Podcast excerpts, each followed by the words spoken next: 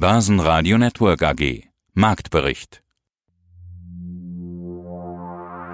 Aus dem Homeoffice-Studio meldet sich Sebastian Leben, aus den jeweiligen anderen Studios Peter Heinrich, Andreas Groß und Brian Morrison. Außerdem hören Sie diesmal Alpha-Star Voradvisor Felix Gode zur aktuellen Strategie, Lufthansa-CEO Carsten Spohr mit einem Statement zur aktuellen Situation, zu den Jahreszahlen von SAF Holland CFO Dr. Matthias Heiden und zu den Zahlen von Morphosis CFO Jens Holstein.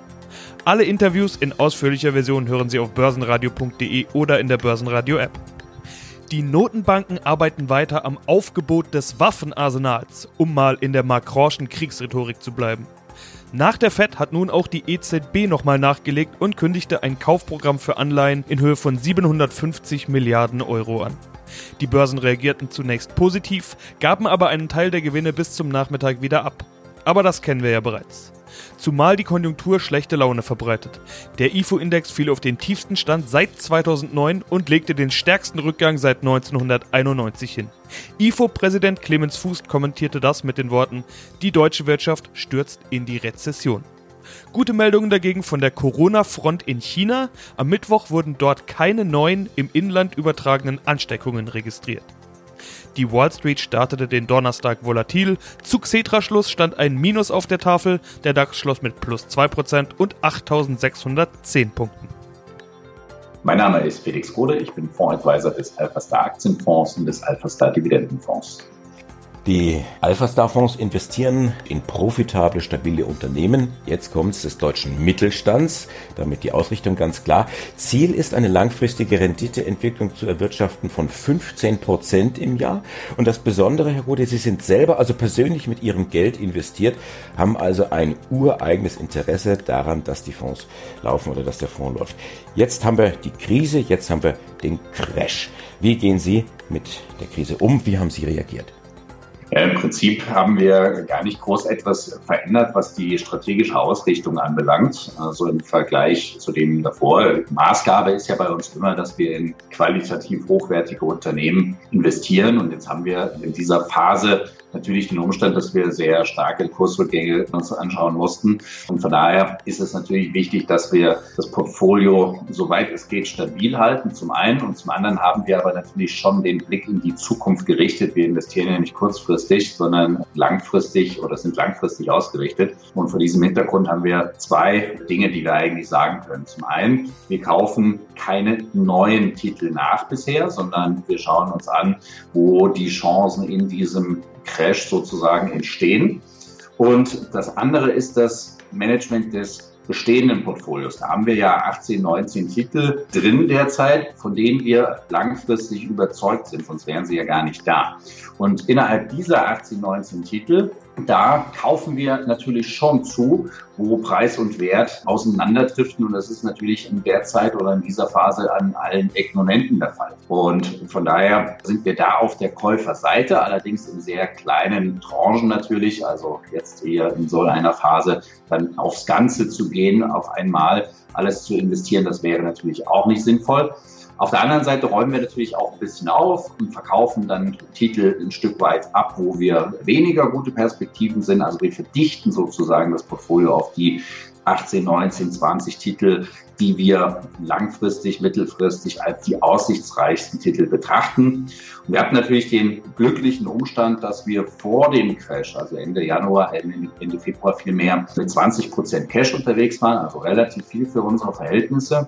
Und nur um das mal einzuordnen oder eine Einordnungsmöglichkeit zu geben, derzeit haben wir immer noch 15 Prozent Cash liegen. Das heißt, die Aktivitäten, die ich gerade beschrieben habe, wir haben letzten Endes noch zu keiner großen Reduktion des Cash-Bestandes geführt und lässt uns sozusagen nach wie vor den Handlungsspielraum, um eben diese qualitative Straffung, Fokussierung, wie wir es kurz nennen, weiter betreiben zu können, auch noch über einen längeren Zeitraum hinweg. Im DAX zeigten einige Werte eine deutliche Gegenreaktion. MTU war mit 15,5% ganz klar an der DAX-Spitze. Die Aktie war in den letzten Tagen häufig unter den stärksten Verlierern zu finden gewesen. Auch andere zuletzt stark unter Druck geratene Werte konnten sich deutlich erholen. Münchner Rück mit plus 11,5%, Deutsche Post plus 9,1% und schließlich die Lufthansa mit 8,6% plus. Hier kamen Jahreszahlen, aber für die interessierte sich kaum jemand. Andere Meldungen waren dagegen wichtig. Zum Beispiel der Einstieg von Milliardären Milliardär Heinz-Hermann Thiele bei der Airline als neuer Großinvestor. Gut kommt auch an, dass die Lufthansa bisher keine Staatshilfen benötigt. CEO Carsten Spohr versuchte die richtigen Worte zu finden. Die wirtschaftlichen Folgen sind derzeit doch gar nicht überschaubar. Aber eines wissen wir jetzt schon, sie werden uns auch noch begleiten, wenn der Coronavirus längst auf dem Rückzug ist. Diese Krise trifft uns schwer. In den nächsten Monaten wird es für uns keine normale Geschäftsentwicklung geben können. Gleichzeitig sind wir mit der Politik in intensiven Gesprächen, wie sich die Folgen der Krise für uns und für viele, viele andere abmildern lassen. Und dazu gehören zum Beispiel Maßnahmen zur Liquiditätssicherung. Insbesondere sollten Zahlungen von Steuern, Luftverkehrssteuer, staatliche Gebühren möglichst verschoben werden. Grundsätzlich bleiben wir aber zuversichtlich. Lufthansa ist krisenerprobt, ist ein Fels in der Brandung der Wirtschaft und der Branche. Wir stehen von jeher für Stabilität in turbulenten Zeiten, und zwar für alle unsere Stakeholder.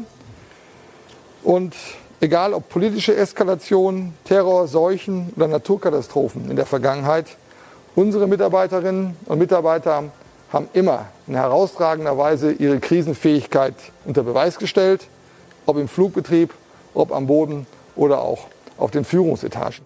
Außerdem aber sind wir auch finanziell besser aufgestellt als fast alle unserer Wettbewerber. Die letzten Jahre der Modernisierung zahlen sich jetzt aus. Das Unternehmen steht per se mal auf solidem Fundament.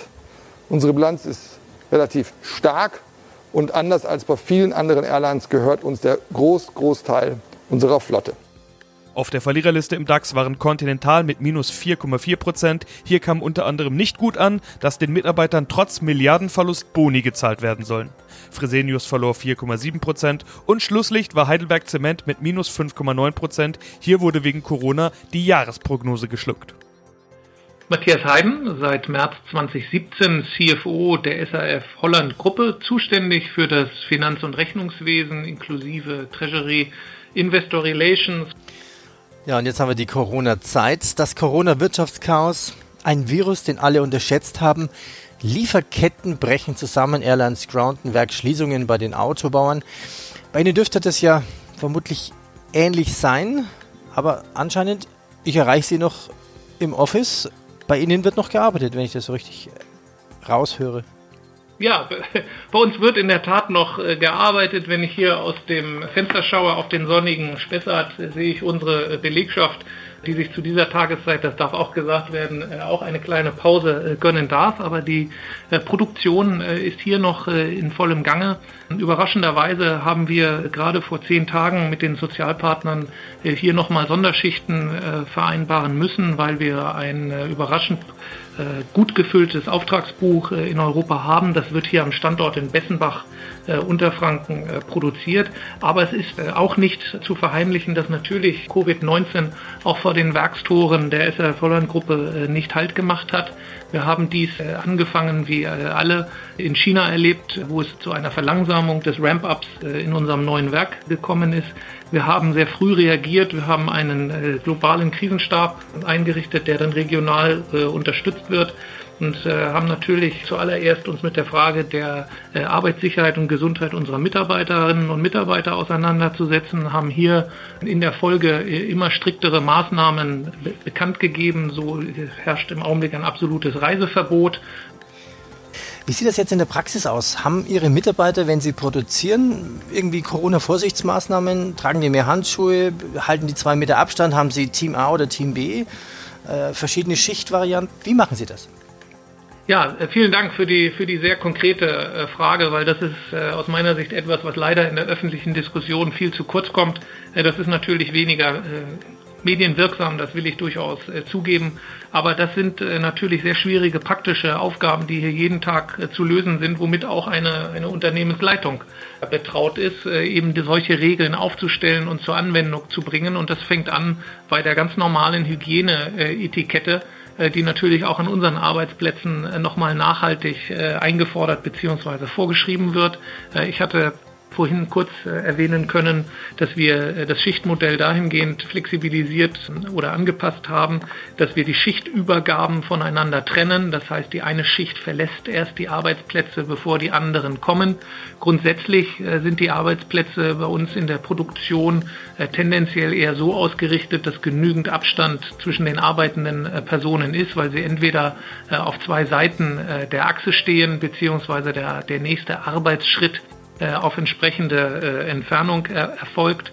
Ähm, in den Büros werden wir jetzt dazu übergehen, hier mehr und mehr mobiles Arbeiten äh, zu ermöglichen, so dass es auch dort zu einem Rotationsprinzip kommt, äh, dass äh, ein Teil der Mitarbeiter anwesend sein wird, ein anderer Teil ist zu Hause. Das sind nur äh, einige wenige Beispiele äh, dessen, was, äh, was täglich umzusetzen ist, aber das ist eben in der Praxis genauso wichtig wie theoretische Simulationen und Zahlenspiele. Jens Holstand, Finanzvorstand der Morphosis AG. Umsatz war etwas unter dem Vorjahresniveau in 2019. EBIT-Verlust lag bei 107,9 Millionen Euro. Cashflow ist positiv. Man versucht die Erwartungen zu treffen und hat sie auch wieder nach oben geschraubt. Was hat denn dazu beigetragen? Also im Wesentlichen glaube ich, ähm, haben wir ähm, natürlich durch diesen Meilenstein durch diese Meilensteinzahlung von GSK ähm, bezüglich der Zahlen profitiert. Ansonsten glaube ich, haben wir unsere Kosten ganz gut im Griff. Ganz entscheidend im vergangenen Jahr war sicherlich das entsprechende Filing der Dokumente für die Zulassung von Tafasitamab, unserem MOR 208 Compound ähm, in ähm, großzähligen B-Zell-Lymphom. Da haben wir Ende des Jahres entsprechend die Dokumente bei der FDA für eine Zulassung in den USA gefeilt. Und da haben wir das ganze Jahr über dran gearbeitet. Ähm, das war sicherlich ein großer Erfolg. Äh, darüber hinaus nicht zu vergessen Trampfire, der Wirkstoff, den wir ähm, entwickelt haben für Jensen J&J in der Schuppenflechte. Der Wirkstoff hat ähm, sehr, sehr gute Zahlen gezeigt. Er hat einen Blockbuster-Status erreicht. Und diese Effekte, die ich jetzt genannt hatte, die haben sicherlich äh, zu der guten Entwicklung im Jahr 2019 ähm, auch äh, geführt gehabt. Wer darf denn den Wirkstoff vertreiben? Machen Sie das selbst oder macht das ein Partner? Wir haben gleich Anfang diesen Jahres, am Januar, äh, im Januar, am 13. Januar genau, ähm, eine Partnerschaft unterzeichnet mit Insight, äh, einem großen amerikanischen Biotech-Unternehmen, wo wir eine Partnerschaft für den Vertrieb eingegangen sind, und zwar eine 50-50 Partnerschaft, eine Kollaboration für den US-Markt. Und darüber hinaus hat Insight dann die Möglichkeit, äh, diesen Wirkstoff auch äh, im Rest der Welt alleine zu vertreiben. Dafür haben wir eine Abfondzahlung von 750 Millionen Dollar verbuchen können oder werden wir jetzt verbuchen und eine Kapitalerhöhung von 150 Millionen Dollar äh, verbuchen können. Darüber hinaus gibt es noch Meilensteine von 1,1 Milliarden Dollar, also ordentliche Zahlen, die jetzt in, gerade in der jetzigen Zeit, glaube ich, uns den finanziellen Spielraum geben, unsere Strategie an der Vermarktung von Tafasitamab in den USA mitwirken zu können, zum ersten Mal für das Unternehmen auch entsprechend dran zu bleiben und, und diese Strategie umzusetzen. Und das erfreut uns natürlich sehr, denn äh, darauf haben wir all die Jahre in den vergangenen Jahren hingearbeitet, dass wir in diese Situation kommen, auch selbstständig einen Wirkstoff vermarkten zu können, wenn jetzt hier auch in der Kooperation mit einem etablierten Partner, der im Markt vertreten ist.